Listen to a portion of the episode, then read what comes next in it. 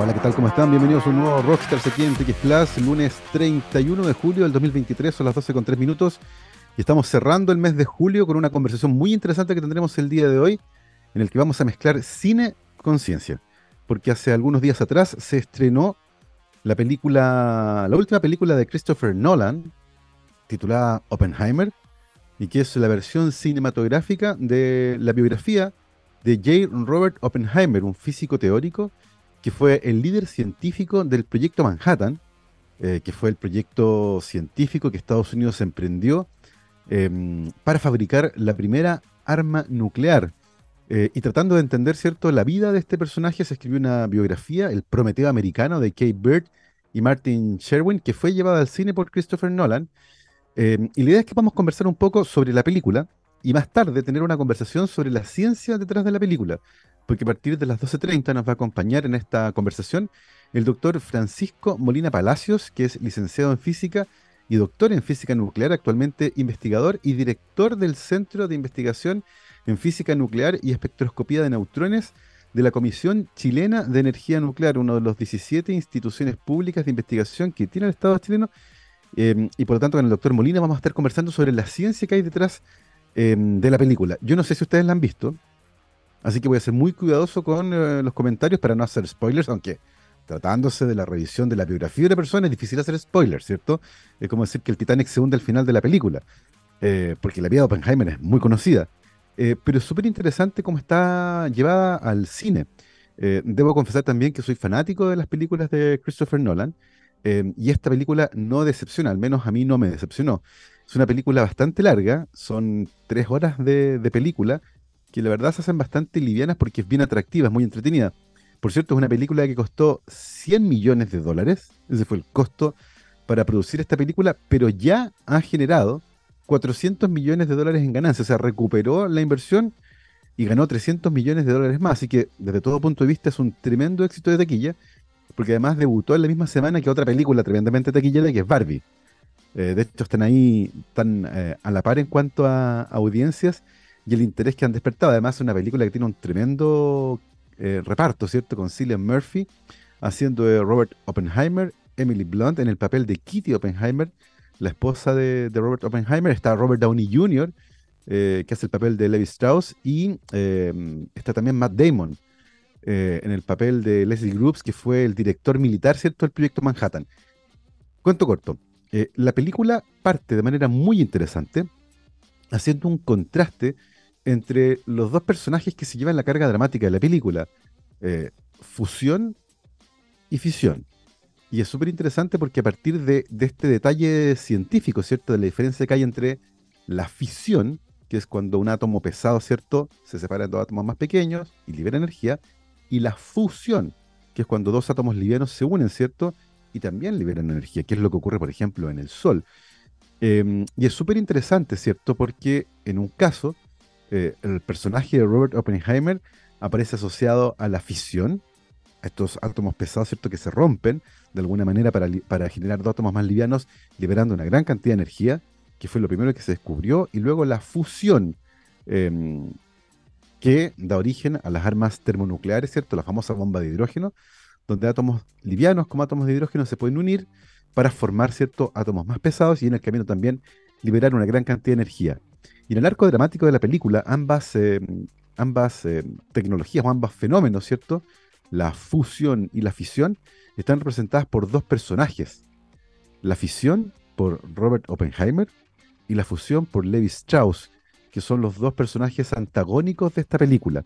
Em, la vida de Oppenheimer, por cierto, eh, es bien interesante porque él nació en una familia muy rica de Nueva York, eh, un niño muy, muy mimado. Él cuando era pequeño, por ejemplo, cuando era joven, era fanático de, Jeffrey Chaucer, el autor del Fantasma de Canterbury, eh, de Canterbury, perdón, y em, el papá, ¿cierto? Sabiendo esta afición, le compró un libro de cuentos de Jeffrey Chaucer, pero una edición de 1700, o sea, una edición costosísima eh, de un libro para su hijo. Entonces Oppenheimer creció básicamente como un niño mimado, muy rico, una familia muy rica. Su papá eh, estaba en el negocio textil. En su casa había cuadros de, Picasso, qué sé yo, de, de grandes artistas, y por lo tanto también un niño un poco excluido, diría yo. pretencioso, de gusto extravagante, sabía sánscrito, latín y cosas que la verdad eran, eran como bien extrañas. Em, pero además se acostumbró desde muy pequeño a que le fuera bien en la vida. Y, tengo la sensación de que parte importante de su, de su primera parte de vida, hasta que eh, llega a Cambridge a hacer el doctorado, ¿cierto? Em, se amasa un conflicto que tiene que ver con su personalidad que es súper interesante. Eh, y este es un hecho, insisto, es biográfico, es un hecho que está en la biografía de Oppenheimer, que está también en un episodio del podcast La Ciencia Pop, ¿cierto? Que es mi podcast, donde también cuento parte importante de la vida de Oppenheimer y que tiene que ver con cómo manejar la frustración, porque él, desde el punto de vista de la física teórica, era un físico brillante. Era probablemente uno de los físicos teóricos más brillantes que ha existido. Eh, de hecho, en su trabajo teórico, él predice, por ejemplo, los agujeros negros, como una rareza matemática que eventualmente podría existir. Eh, pero rápidamente abandonó esa línea de investigación y se dedicó después a otras cosas, eh, lo que también es parte importante del espíritu creativo de Oppenheimer. le costaba profundizar en las ideas, saltaba rápidamente de una a otra. Em, pero como les decía, creció como un niño bien mimado, que estaba acostumbrado a que todas las cosas le salieran bien, eh, y se enfrentó a, mm, a, un hecho bien difícil en eh, su vida como estudiante de doctorado, y es que la física experimental, la física donde hay que poner las manos al servicio de la física y hacer experimentos, no se le daba para nada bien. Y eso lo hizo pasar muy malos ratos en Cambridge, eh, porque parte importante de la formación de un físico para aquella época tenía que ver con la física de laboratorio, la física experimental. Pero él, como les decía, era muy bueno en la física teórica, pero la física experimental no se le daba para nada bien. Eh, y lo pasó tan mal en eso que además sentía que le hacían bullying. Como que lo hacían hacer este tipo de cosas que a él no le gustaban, porque además no le salían. Y en ese intento eh, hace algo que es bien descabellado, eh, intenta asesinar a uno de sus tutores. No les voy a contar más detalles porque es bien, bien poética la forma que él elige pero en un momento se arrepiente y esta es una, esta es una historia que no está del todo bien desarrollada en la película. La cuentan como una anécdota, pero no la desarrollan bien porque finalmente Oppenheimer eh, se sabe, ¿cierto?, que, que él intenta asesinar a uno de sus, de sus tutores envenenándolo y la universidad decide expulsarlo. Pero eso coincide justo en una semana en que su padre estaba de visita en el Reino Unido, ha habido a ver a, Oppenheimer a la, a la Universidad de Cambridge, el padre se entera de esto y mueve sus influencias, una familia de muchísimo dinero y muchísimas influencias, y mueve sus influencias para evitar que a Robert Oppenheimer lo expulsen de la Universidad de Cambridge. Eh, pero es en ese contexto que él entiende que ese tipo de formación, donde hay una mezcla tan fuerte de física teórica y física aplicada, a él no se le da bien, no lo estaba pasando bien, y decide irse a, a otra parte a terminar su formación para enfocarse directamente en física teórica y particularmente en física cuántica, que era un área de la física que recién estaba comenzando a explotar, eh, pero que era particularmente conocida en Europa. En la física cuántica en Estados Unidos era una rareza, y de hecho cuando Oppenheimer vuelve a Estados Unidos, es básicamente el único físico teórico que trabaja en cuántica. Todos los otros físicos eh, trabajan en otro tipo de cosas, eh, y por lo tanto también es, es alguien bien particular cuando vuelve a Estados Unidos, porque como les decía, se dedica a un área de la física en la que nadie más está trabajando. Entonces, toda la formación de Oppenheimer ocurre en Europa y él se especializa en esta área emergente de la física, que es la física cuántica. De hecho, en la película eh, pasan una serie de personajes históricos, eh, muchos de ellos ganadores del premio Nobel, eh, muchos de ellos que revolucionaron a la física. está Heisenberg, está Born, está Bohr, está Albert Einstein, que de hecho aparece también en la película como uno de los, de los personajes eh, con los que Oppenheimer interactúa eh, cuando ya está de vuelta en Estados Unidos. Em, la película tiene un relato bien interesante porque eh, cuenta, ¿cierto? Es una biografía de Oppenheimer, así que cuenta varios aspectos de su pasado, pero yo diría que su pasado más bien tardío, ¿no? Relatos de la infancia de Oppenheimer no aparecen. aparece un relato desde su vida como estudiante de doctorado en Cambridge, principalmente diría yo, pero eso mezclado con un relato que eh, en, el cine aparece en blanco y negro, que es la historia de los conflictos políticos que después Oppenheimer tuvo. Eh, es un hombre que tuvo muchos intereses y entre ellos también se interesó por la política, eh, y su interés en la política finalmente le pasó la cuenta en una época, la época del macartismo en Estados Unidos, donde las ideas de izquierda, por ejemplo, fueron perseguidas. Y Oppenheimer en algún momento simpatizó abiertamente con estas ideas de izquierda, eh, apoyó, por ejemplo, a los comunistas españoles eh, en su lucha, ¿cierto?, a mediados del siglo XX, eh, y eso lo dejó marcado. Y, y, yo diría que esa arista de la vida de Oppenheimer está muy bien trabajada en la política y lo describe como un personaje que, de cierta manera, se descolocó con respecto a la realidad política de Estados Unidos después de la Segunda Guerra Mundial, donde Alemania nazi derrotada, ¿cierto? Donde una vez que caen los fascistas, ¿cierto? La amenaza que aparece es la Unión Soviética comunista. Entonces, derrotado el enemigo ideológico del fascismo durante la Segunda Guerra Mundial, que principalmente fueron los alemanes, ¿cierto? Aparece automáticamente un nuevo enemigo en el cual concentrarse, que fue durante toda la Guerra Fría eh, el, comunismo, ¿cierto?, que venía desde la Unión Soviética y el peligro ideológico que eso representaba para Estados Unidos. Entonces, eh, durante eh, la segunda mitad del siglo XX, ¿cierto?, fue la amenaza del comunismo la que movió la política en Estados Unidos y por su simpatía con eh, esas ideas de izquierda que tenía Oppenheimer, al menos durante su juventud, ¿cierto? Quedó marcado, fue perseguido, fue denigrado, y, esa parte de la, historia de Oppenheimer está muy, muy bien contada en la película, muy bien contada en la película, em, y termina, ¿cierto?, como un paria. Entonces es interesante porque los aspectos de la biografía científica de Oppenheimer van de la, de la mano con los aspectos biográficos de su vida en el activismo político, eh, de sus creencias personales en esa área y cómo eso finalmente lo termina metiendo en problemas. Eh, cuento aparte en la película está todo el desarrollo de la primera bomba atómica, eh, que parte con la noticia de, que los científicos alemanes pudieron romper el átomo. lo que es súper interesante porque durante mucho tiempo esta idea filosófica del átomo, que la conversamos en, en Rockstar hace un tiempo atrás con uno de nuestros invitados, ¿cierto? Como esta unidad indivisible de la materia, una vez que se empieza a conocer más sobre la estructura del átomo, esta idea de que el átomo era indivisible eh, predominó en el trabajo de los físicos y los químicos. Eh, sin embargo, fueron eh, físicos alemanes quienes durante la, primera, la Segunda Guerra Mundial perdón, demostraron que en efecto el átomo podía ser desarmado o se podía romper el átomo, ¿cierto? Y átomos pesados como el de uranio 235, ¿cierto? Se podía romper en átomos más livianos liberando una gran cantidad de energía en el proceso. Eh, eso cuando se bombardeaban estos átomos con neutrones y por lo tanto aparece una idea científica revolucionaria, pero automáticamente de la mano con eso, para los físicos fue evidente que este nuevo conocimiento científico se podía utilizar con fines destructivos. Y es ahí donde aparece una, una influyente carta firmada por muchos científicos, entre ellos Albert Einstein, donde le hablan al presidente de Estados Unidos y le dicen que Estados Unidos debe tener claro que este nuevo conocimiento científico se podría utilizar para fabricar un arma. Y es ahí donde comienza la carrera por construir la primera arma nuclear, la primera bomba atómica. Y parte importante de la película eh, se centra, ¿cierto?, en ese proyecto científico-tecnológico. Y, y cómo el personaje de Oppenheimer aparece rápidamente en el radar, la figura histórica de Robert Oppenheimer aparece rápidamente en el radar para hacerse cargo de la parte científica de este proyecto, que consistió, entre otras cosas, en construir un laboratorio en medio de la nada, ¿cierto? En Los Álamos, en el desierto de Nuevo México, eh, para poder trabajar de manera tranquila, en un entorno separado de, los curiosos, ¿cierto? Porque este era un proyecto ultra secreto.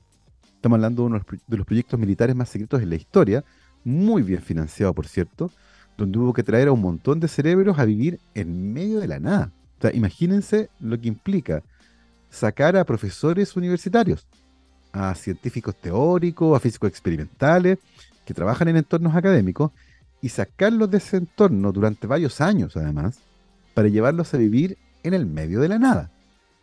O sea, eh, una disrupción completa de su rutina. Hubo que fabricar un, un eh, pueblo completo, con bar, con iglesia, con colegio, con todas las instalaciones, porque efectivamente se los llevaron a trabajar en medio de la nada.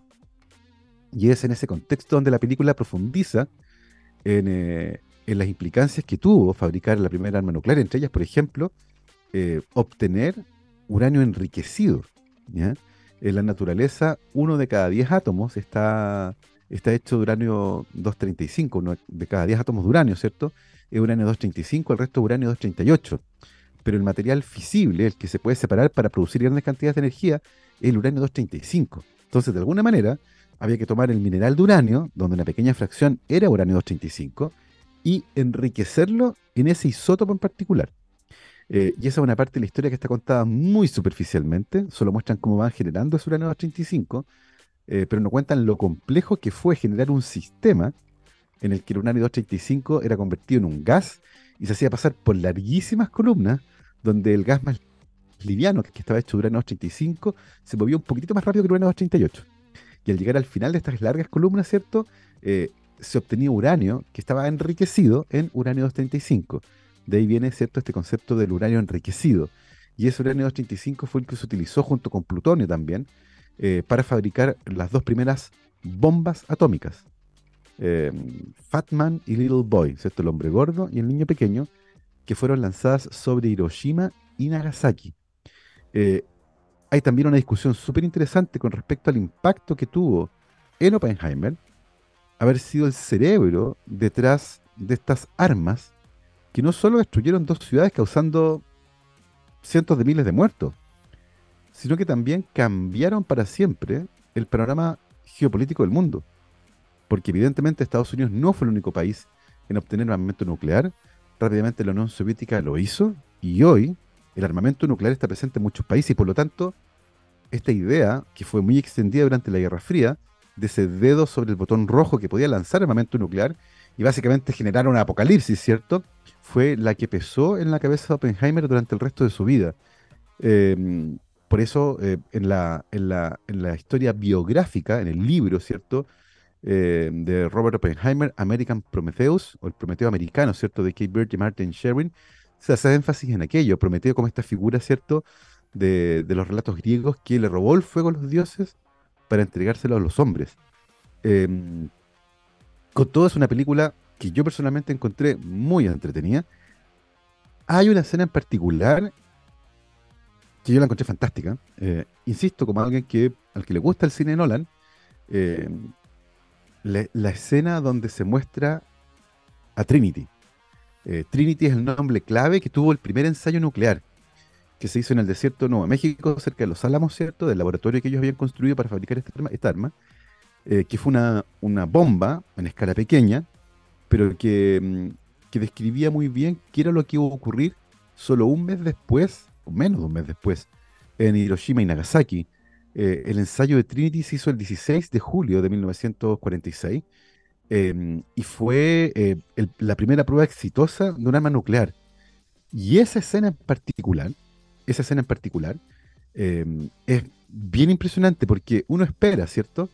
Eh, una gran detonación. Y en la concepción de Nolan de esa imagen, de ese momento, la forma en que lo resuelve fue fantástica. Como que el tiempo se detiene en ese momento y con una riqueza visual eh, que, es, que es posible hoy, ¿cierto?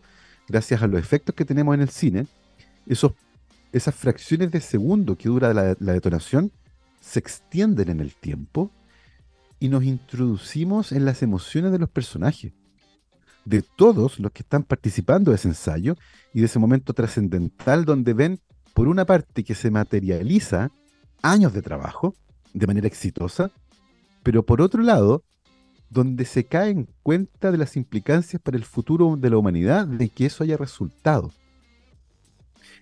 Y, cuando uno está profundizando en esos pensamientos, ahí no la nace su magia, nos vuelve al tiempo real en el fondo, eh, y es fantástica esa escena en particular. Yo personalmente quedé ahí así, maravillosa. Eh, con todo, es una gran, gran película. Es una película larga, así que eh, vayan con paciencia, vayan bien, abrigados. A mí, me, tocó, una sala donde el aire acondicionado estuvo muy fuerte en la parte final de la película y como es larga la película, no pasa frío, así que vayan abrigados, llévense algo de comer, porque son casi tres horas de película, así que es bien larga, pero de verdad se hace, a mí al menos se me hizo bien liviana. Es una película fantástica, de las mejores que, ha hecho Nolan, y que describe, a mi entender, muy bien el conflicto que hay entre el Robert Oppenheimer científico, con unas ansias enormes por poder confirmar ¿cierto? todas estas ideas vinculadas eh, con la fusión y cómo eventualmente eso se puede convertir en, una, en un arma. Y por otro lado, su alma atormentada por el hecho de ser considerado como el padre de la bomba atómica. un título con el cual tuvo que vivir el resto de su vida. Em, desde el punto de vista de la película, tampoco profundizan mucho en el final de la vida de Oppenheimer. Eh, y creo que, creo que es bien triste porque, bueno, se centra en este conflicto, ¿cierto? Eh, político hacia el final de su vida. Eh, pero es bien interesante porque en casi todas las escenas donde aparece Oppenheimer, que es un detalle muy, muy sutil, aparece con un cigarro en la mano. Era, fumaba todo el día Oppenheimer. Y evidentemente, en un momento le dio cáncer de pulmón. Entonces Oppenheimer murió relativamente joven, eh, víctima de cáncer de pulmón. Eh, y esa parte en particular no está contada en la película. Oppenheimer murió a los 62 años. Ya, o bastante joven, eh, víctima del cáncer. Y hacia el final de su vida, eh, recluido, perdiendo el contacto con sus amigos y con el entorno, el peso de ser el padre de la bomba atómica se hizo mucho, mucho más presente. Mucho más presente. Eh, como les decía, con toda una gran, gran película, súper, súper recomendable, así que vayan a verla. Aborda muy bien los aspectos históricos y científicos del desarrollo de la primera arma nuclear. Son las 12.24, vamos a hacer una pausa musical, pero a la vuelta, como les decía, vamos a estar conversando sobre los aspectos científicos de la película, la fisión y la fusión, con el doctor Francisco Molina Palacios, licenciado en física y doctor en física nuclear, actualmente investigador y director del Centro de Investigación en Física Nuclear y Espectroscopía de Neutrones de la Comisión Chilena de Energía Nuclear. Antes de irnos a la pausa, eh, yo les quiero recordar que los programas de doctorado de la Universidad San Sebastián forman investigadores con integridad que contribuyen a la generación y transferencia de nuevo conocimiento. Por medio de una formación avanzada para la generación del nuevo conocimiento científico y tecnológico, los programas de doctorados de la USS brindan una sólida formación ética y el desarrollo de competencias docentes y comunicacionales. Además, en Campus Ciudad Empresarial, la Universidad San Sebastián está instalando un parque científico-tecnológico de frontera que alberga actualmente cuatro programas de doctorado en las áreas de biomedicina y biotecnología. Conoce más en uss.cl. Mi querido Gabriel, vamos a ir a una pausa musical y por supuesto tenemos música temática que está vinculada con la película Oppenheimer, con el armamento nuclear y con lo que implicó, ¿cierto?, para todos nosotros que este desarrollo científico-tecnológico fuera exitoso. Así que mi querido Gabriel me preparó una pauta musical que tiene que ver con esto. Así que vamos con eso. La primera, la primera, que se me escapó, yo la tenía anotada acá, es Iron Maiden, ¿no? Two Minutes to Midnight, que tiene que ver con esto del, del reloj del Doomsday. Así que nos vamos con eh, los buenos de Iron Maiden y Two Minutes to Midnight. Volvemos.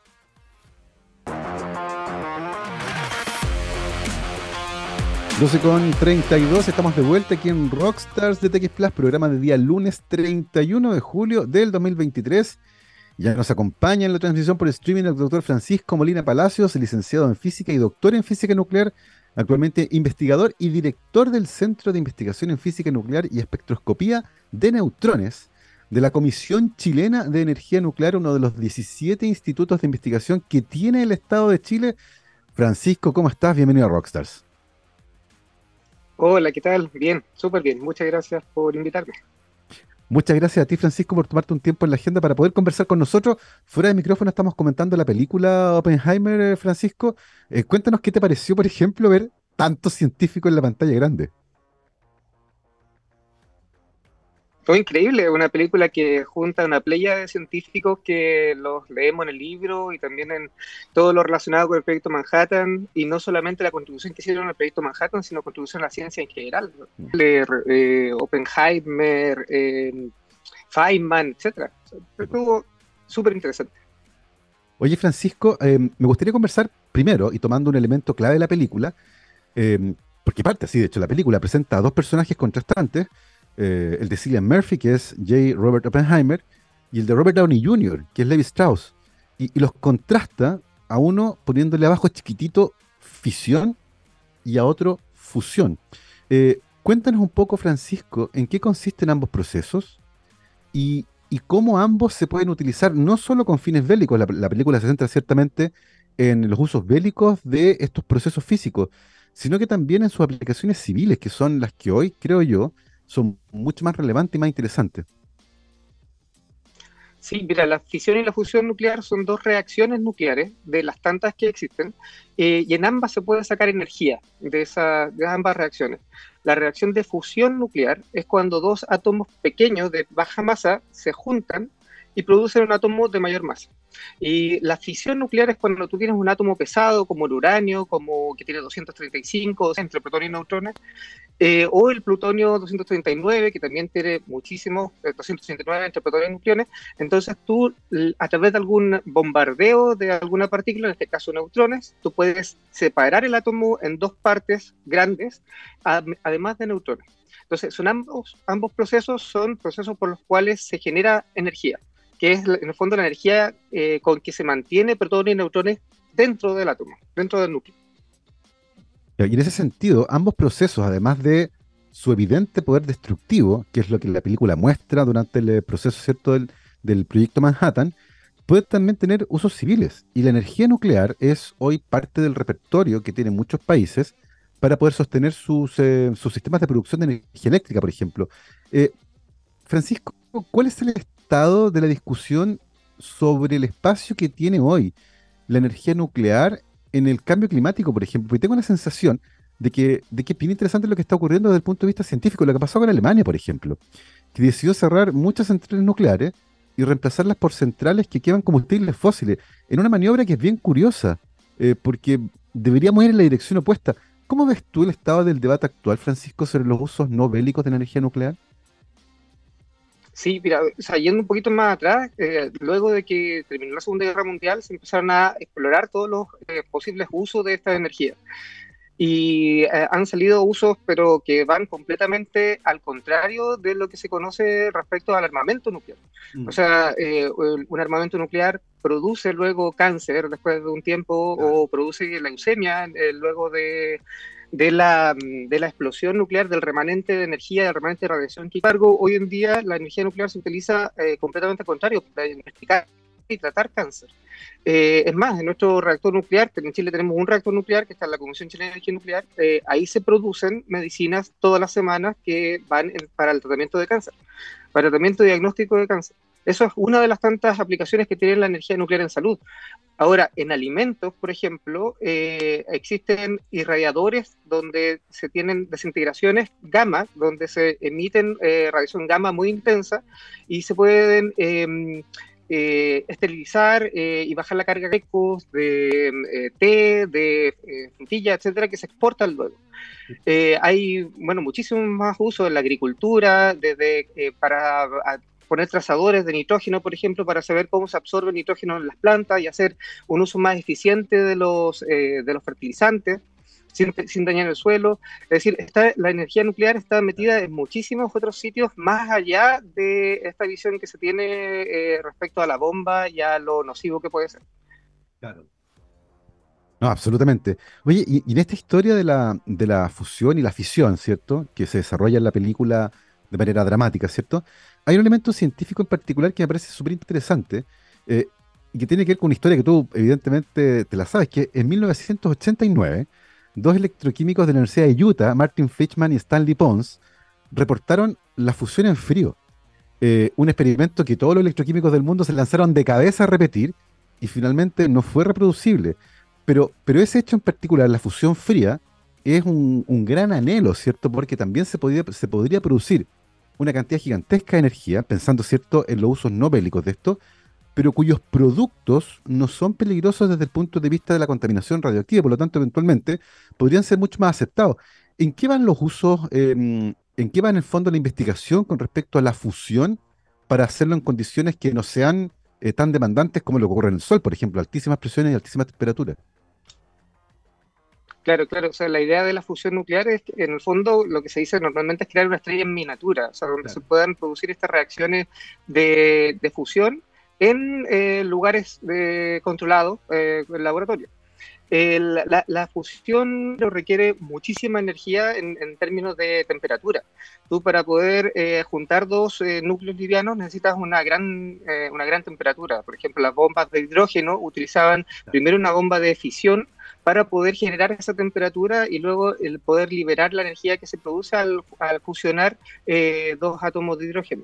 Eh, entonces, el anhelo de la fusión fría es no tener que eh, utilizar primero esa, esa, bomba que va a entregar producto radiactivo y esa, esa temperatura, sino hacerlo en frío.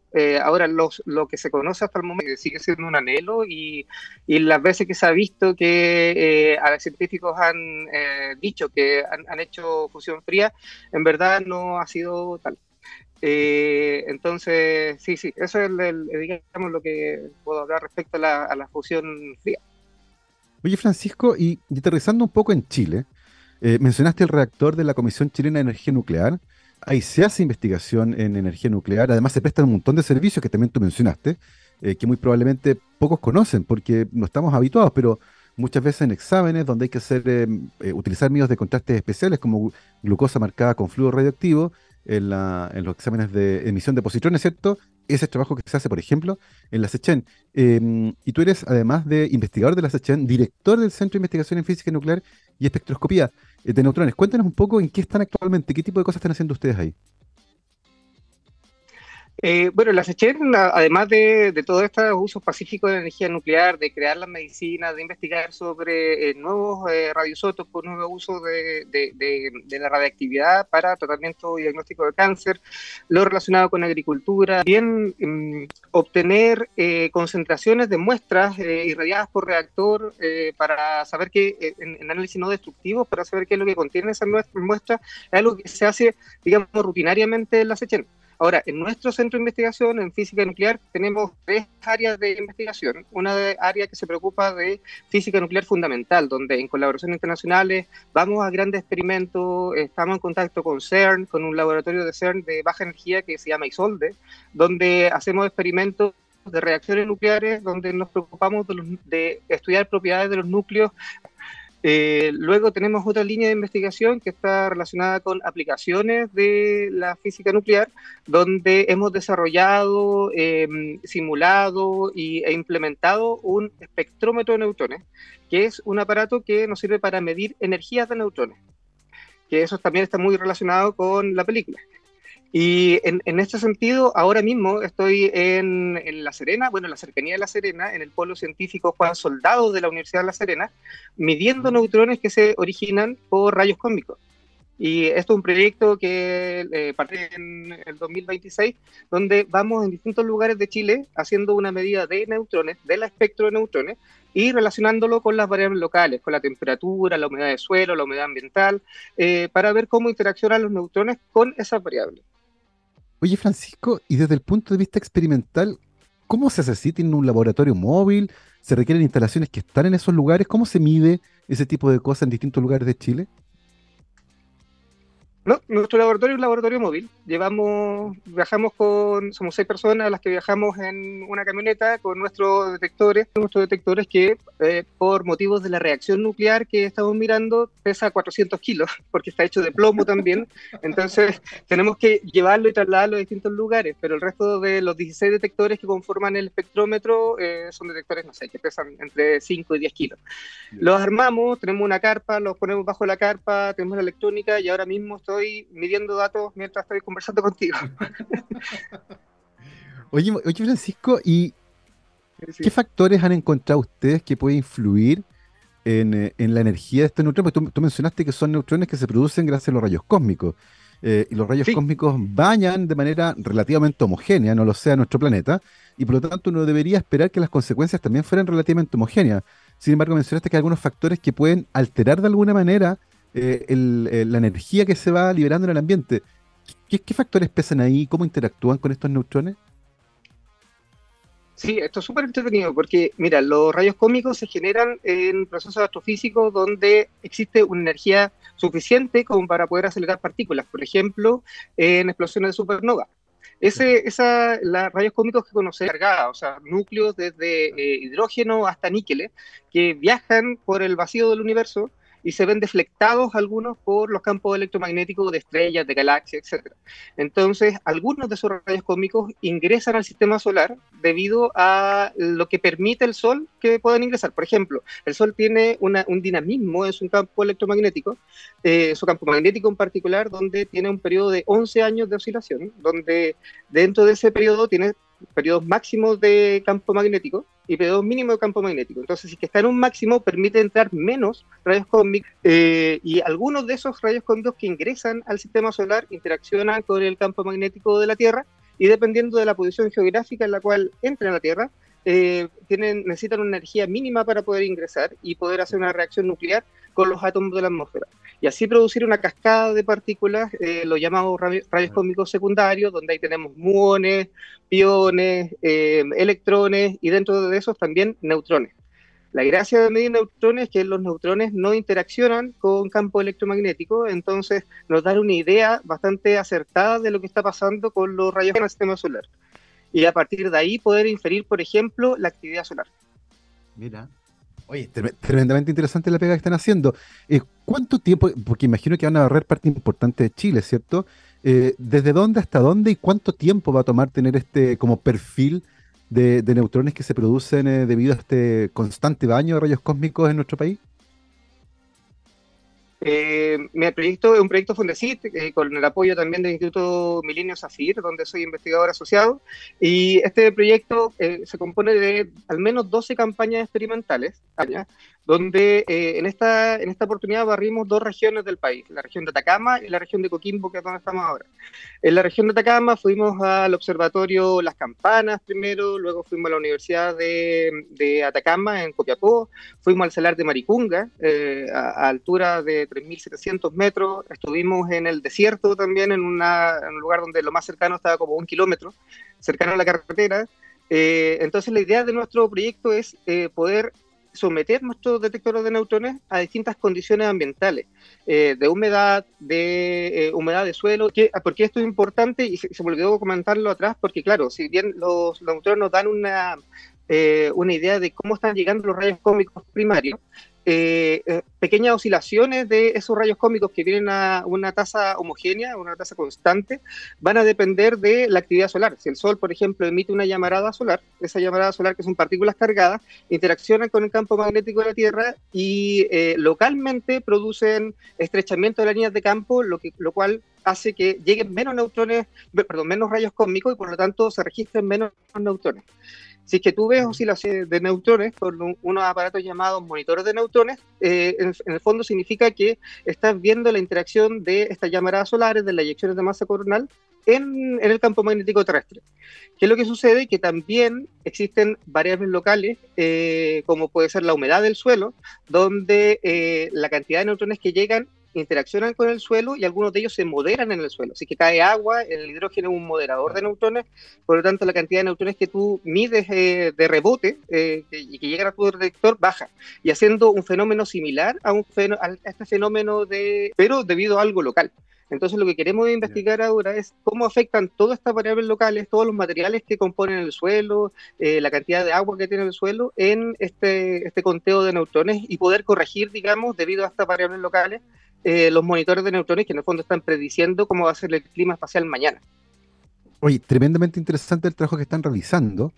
Eh, súper interesante con respecto a cómo una institución de investigación que depende del Estado de Chile, ¿cierto? Como la Comisión Chilena de Energía Nuclear, está desplegada en los territorios con este tipo de, experimentos que nos permiten entender un poco mejor fenómenos que son bien complejos. Eh, mencionaste, Francisco, la pasada, hace un rato atrás, el CERN. Y Hace un tiempo atrás el presidente Gabriel Boric estuvo de hecho en gira por Europa, pasó por el CERN y hubo un anuncio que es súper interesante y es que Chile está tramitando su incorporación como Estado de miembro asociado al CERN. Eh, cuéntanos un poco cuáles podrían ser las consecuencias em, desde el punto de vista de la investigación científica de que Chile pueda ser un Estado asociado al CERN. Sí, sí, esto es un paréntesis, yo también estuve en ese lugar, eh, ah, estuve invitado y fuimos, fuimos para allá, sí. Estuve, viajé el Salar de Mar y viajé por un par de días a Ginebra y volví. Oye, ¿cómo estuvo eso? Es, muy buenas noticias. Ah, eh, fue, nos perdimos en el camino con, la gente, bajamos por otro lado, llegamos un poco tarde, pero estuvo entretenido. Eh, aparte, aparte de eso, eh, nada, la, reunión con el presidente en, en, Ginebra estuvo muy, muy buena. O sea, se veía una, una comisión, la comitiva, perdón, que fue el presidente muy interesada en eh, primero saber cuáles son las actividades del CERN y luego hacer todo lo posible para que el, Chile sea un país miembro eh, lo antes posible. Miembro, bueno, primero Chile debe pagar, de acuerdo a su Producto Interno Bruto, un fee, una, una comisión anual. Esa comisión en Chile es alrededor de 2 millones de dólares, que por supuesto eso parece una, una brutalidad de dinero, pero en, en, términos de proyectos, por ejemplo, son dos proyectos, dos núcleos milenios al, al año. Pero y la gracia de que esos, esos 2 millones de dólares, o, el fee que vaya a pagar Chile, eh, luego se devuelven a Chile como en, términos de contratos de investigadores, en términos de contratos postdoctorales para jóvenes doctores, en términos de eh, licitaciones. O sea, el CERN es, una, un sector de, de tecnología. Y la tecnología que requiere el CERN no está en el mercado normalmente. Entonces, lo que hace es eh, que, pequeñas, que pequeñas empresas que quieren hacer desarrollos tecnológicos puedan postular y, las, y los países que pueden postular a este desarrollo son países miembros. Eh, no puede postular cualquier país. Entonces, una vez que eh, se postulan estas licitaciones, el CERN también acompaña en el desarrollo a estas empresas y comparten patentes, por ejemplo. Algo que, hasta el momento no tenemos ese espaldarazo. Esto es sumamente importante para el país ser Estado miembro del CERN. No solamente a los científicos que nos va a permitir viajar y estar en los experimentos de, vanguardia, sino que también eh, a los estudiantes y al, motor eh, em, empresarial, sobre todo a las empresas que hacen desarrollo. Absolutamente. Yo creo que era una noticia que se comentó poco con respecto a la relevancia que puede tener, porque efectivamente el CERN es uno, de los lugares más importantes del mundo eh, donde se hace este tipo de investigaciones y el hecho de que nuestro país pueda acceder a colaboraciones de este tipo, ¿cierto? Eh, por un fee que sí, tú lo mencionaste, dos millones de dólares es dinero, pero la verdad, para acceder a este tipo de instalaciones, eh, no, o sea, claramente es un tremendo negocio porque nos permite mantener estrecha colaboración científica con uno de los epicentros de la investigación científica a nivel mundial. Tremendamente interesante. Francisco, volviendo un poco a cómo la película aborda la historia del desarrollo del primera, de la primera arma nuclear, ¿cierto? Porque la historia se centra en eso. Eh, y el impacto cultural que eso ha tenido junto con el accidente de Chernobyl, por ejemplo. ¿Cómo, ¿Cómo ves tú, como un investigador que trabaja en física nuclear, el estado del debate público con respecto al rol que la energía nuclear puede tener en la transición energética? Porque tengo la sensación de que eventos como Fukushima y Chernobyl han impactado fuertemente, pero de manera un poco distorsionada. Eh, y hoy existe un temor, desde mi punto de vista, algo injustificado a la incorporación de esta tecnología, particularmente en un país como el nuestro. Dicen, no, pero acá hay terremoto, entonces no, no podemos. Em, ¿Cómo ves el nivel del debate? ¿Crees que se ha incorporado bien eh, desde el punto de vista científico la información como para tener un debate informado al respecto? Y por otro lado, ¿vale la pena que un país como el nuestro, con 20 millones de habitantes, con ciudades súper concentradas, como Santiago, por ejemplo, concentra parte importante de la población, piense en invertir en el desarrollo de este tipo de fuentes de energía? Mm, primero, o sea, la, pregunta es sumamente difícil porque eh, hay, hay, opiniones que están muy enraizadas en, em, en aprensiones más que en conocimiento. Entonces, eso significa que el debate ha sido pobre, que eh, todavía no hemos podido llegar donde, eh, a, un debate informado. Eh, es cierto, la energía nuclear tiene, tiene problemas y su mayor problema es la, la cantidad de desechos que genera que no son muchos, pero sí son muy radiactivos y, al ser radiactivos eh, tienen una vida media muy, muy, muy grande, del orden de cientos de miles de años. Entonces es un problema todavía cómo resolver. Eh, lo que hemos hecho por el momento es enterrarlos, guardarlos en lugares seguros, pero nadie te asegura nadie te asegura que en, en, en 50.000 años más no haya una siguiente era glaciar o que eh, el lugar donde está enterrado no sea descubierto por un niño. Esa, es, es, un problema que eh, como humanidad tenemos que afrontar y tener las herramientas como para poder construir un lugar seguro para los próximos 100.000 años. Eh, eso, eso es lo primero. ¿ah? y, estando ese problema, por supuesto, está la, la, aprehensión de la gente. O sea, ¿qué vamos a hacer con, esta, con estos desechos? Pero sí que eh, van a estar ahí para siempre, para siempre, para 100.000 años. Eh, sin embargo, si tú ves las otras formas de energía, eh, en, este, en este sentido, la energía nuclear, tú sabes que dónde van a estar confinados tus desechos. Cuando tú quemas carbón, por ejemplo, eso lo emites al ambiente. eh, y está, y está eh, desparcido por todos lados y digamos cada uno de nosotros eh, em, asume una parte de, ese costo. Mm. sin embargo, la energía nuclear en términos de eficiencia, es, no, hay otra energía que, tenga la cantidad de eficiencia. O sea, con un gramo de uranio, en, en comparación, la energía que puedes producir y, bueno, cuando pensamos en accidentes, como tú decías, tipo Chernobyl o Fukushima, son reactores eh, de generaciones anteriores. Ahora se está empezando en... Eh, o sea, cada vez que ha sucedido un accidente nuclear, por supuesto, es, muy mediático y, ha hecho, y ha hecho muchísimo interés la opinión pública y de nuevo el debate se vuelve a foja cero, porque dicen, bueno, no vamos a avanzar en una tecnología que puede producir eh, este tipo de, de, de daño. Pero cada vez que ha habido un accidente, Exacto. Cada vez que ha habido un accidente nuclear eh, se han tomado eh, normas de, cuidado. Por ejemplo, lo que sucedió con Fukushima no fue precisamente el terremoto lo que, lo, que, lo, que hizo eh, el daño en la, en la, estación, sino que lo que lo que dañó fue el maremoto posterior, donde el sistema de enfriamiento estaba a nivel del mar.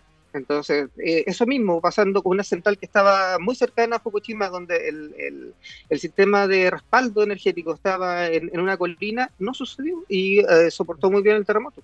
En Chile también nuestro reactor nuclear, cuando fue el, estaba justamente operando cuando fue el, terremoto, bajaron las barras de control y no pasó absolutamente nada. Entonces, es una, es una energía que, eh, por supuesto, va mejorando en cada momento. Hay salvaguardias, hay restricciones, hay, bueno, está, muy seguro y hay que cumplir normas no solamente chilenas, sino normas internacionales. Los terremotos no es un gran problema porque en Japón eh, gran parte de su energía es, eh, nuclear.